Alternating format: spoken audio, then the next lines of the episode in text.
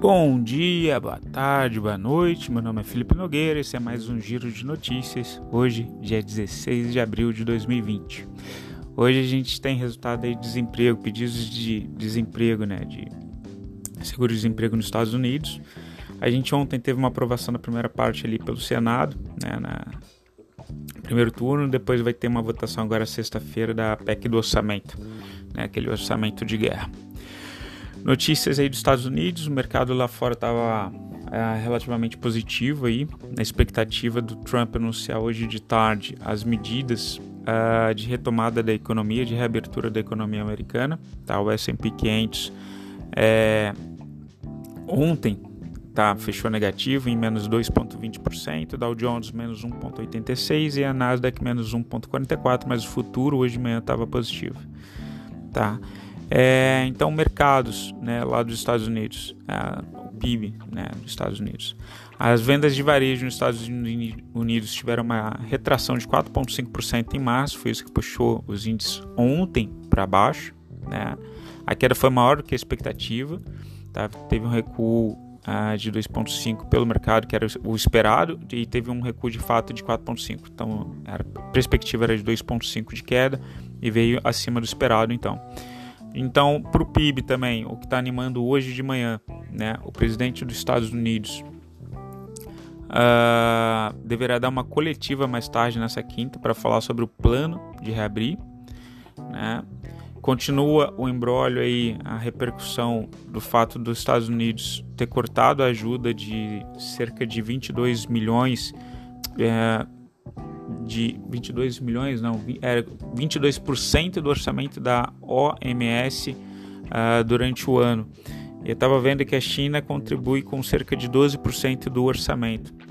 Né? Então eles fizeram um corte aí com o presidente Trump questionando a atuação da Organização Mundial da Saúde é, em relação a, ao comportamento da China na disseminação da gripe chinesa.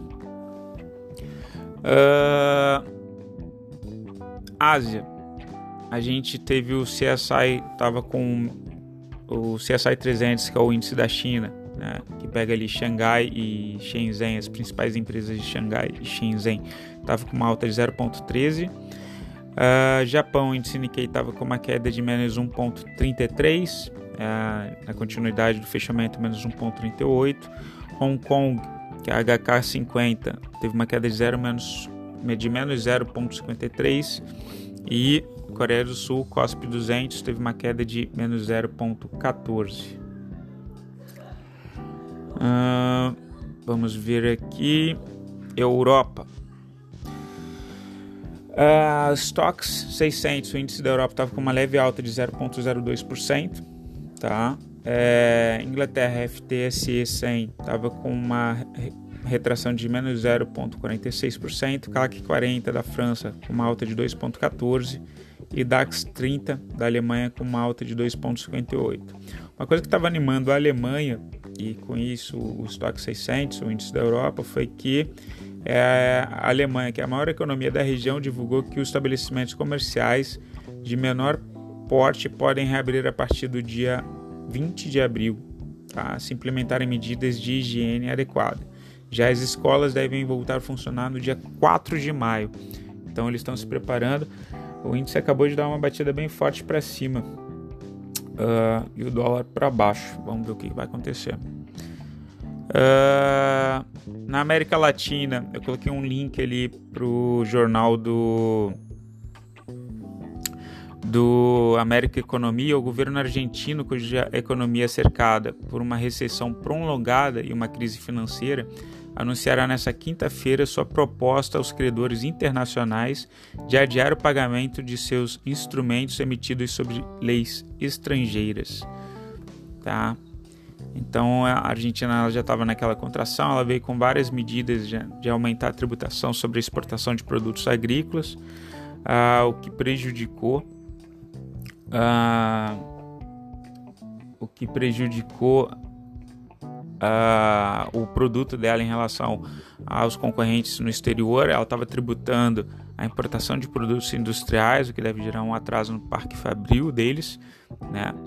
e agora eles estão aí com essa parte de renegociação de dívidas. Sobre o PIB, a gente continua com aquela expectativa, o último relatório Fox, de uma retração para 2020, né? É de menos 1,96%. Uh, mas para 2021, a alta era de 2,5%, está com uma perspectiva de alta de 2,7% para 2021. Vamos ver como que a gente vai se comportar, quando que a gente vai voltar. A gente está com essa questão aí de troca do ministro da Saúde. Vamos ver se isso reflete positivamente uh, para a economia como um todo, tá? A Selic, a Selic ela está com uma projeção aí pelo relatório Focus de 3,25 para 2020, tá? E 4,75 para 2021. Especificamente aí sobre a arrecadação fiscal, então a gente teve o Senado que aprovou em primeiro turno o texto base, que, o texto base da PEC do orçamento de guerra, tá? É, para facilitar o aumento de gastos pelo governo federal no enfrentamento aí do, da gripe chinesa, né? Agora a gente vai ter uma votação de segundo turno dessa PEC, dessa proposta na sexta-feira. Isso também pode ter saído alguma notícia agora de manhã para o mercado ter reagido positivo aqui pelo Brasil. Vamos ver o que, que vai acontecer aí. Tem até sexta-feira, vamos ver, porque a gente sabe que os nossos políticos eh, geralmente eles demandam um troca-troca de benefícios, né, para poder aprovar alguma coisa. DI, a gente fechou com DI 2022 com uma alta de 10 pontos base, 3,73%. Para janeiro de 2023, a gente teve uma alta de 4,75% e para janeiro de 2025 uma alta de 6,32%. Como teve uma queda ontem, aquela correlação inversa, mas eu acho que como a gente está vivendo um, um, um repique no índice, provavelmente, né, quando cair tudo de uma vez, uh, aí provavelmente a gente vai ter taxas melhores ali para a gente buscar renda fixa. Acho que talvez, para quem quiser, pode até colocar por agora, mas não acho que a gente consiga pegar as melhores taxas por agora. Né? IPCA, inflação, a gente está vendo muita notícia aí de, é, de desemprego, né? empresas fechando. Uma notícia que eu coloquei ali na parte escrita de IPCA é que os shoppings abrem ações de despejo contra lojistas por inadimplência. Tá? Aliança, Multiplan e BR Malls Somam 22 processos nas últimas semanas, segundo noticiou aí o Valor Econômico. E IPCA então projetado para baixo, né? As pessoas vão consumir menos nesse primeiro momento, então 2,52% para 2020, aí volta a inflação, mesmo porque o dólar vai estar tá alto, de 3,5% para 2021. Por isso que eu tenho colocado, buscado aí produtos de, de para minha renda fixa atrelados aí ao IPCA, IPCA mais alguma coisa com essa taxa mista, né? Ibovespa. Ibovespa queda de menos 1,36, tá? O índice futuro menos 0,67. O dólar teve uma alta de 1,45 e o futuro do dólar alta de 1,20. Né? O dólar futuro, então, teve essa alta. O dólar comercial ele avançou 0,99%, fechou em R$ 5,2409 na compra e R$ 5,2424 na venda. O minério de ferro teve uma alta de 0,5%, tá? Uh, com a China importando mais, mas a gente vai ver uma notícia que impactou ali a China. É, a China ela tá com um problema engraçado, uh, justamente das pessoas, uh, das, dos, dos, clientes da China cancelando a importação de produtos chineses. Né? Eu coloquei uma notícia que saiu na Bloomberg né, fábricas chinesas ficam abaladas com o cancelamento dos Estados Unidos e Europa desde semana passada. E-mails de clientes estrangeiros inundam a caixa de entrada de gerentes de exportação da Grace Gal, com pedidos para adiar encomendas, segurar mercadorias prontas que estavam prontas para serem enviadas até novo aviso ou para atrasar pagamento por até dois meses. Né? A Shongongpangu Industrial, empresa onde Grace trabalha, Fabrica ferramentas como é, martelos, machados, 60% dos quais vão para o mercado europeu. Então aí é, não sei se isso vai refletir lá para frente é, contra o Brasil, né? É que a, a, China a gente tem essa dependência econômica em relação à China. Ah, o ouro que eu coloquei uma notícia ali do do Money Times, ele teve uma alta de 1,03%, né, aquela correlação inversa, a bolsa caiu, o ouro subiu. Aí fechou em 1.758 dólares 10 cents a onça Troy.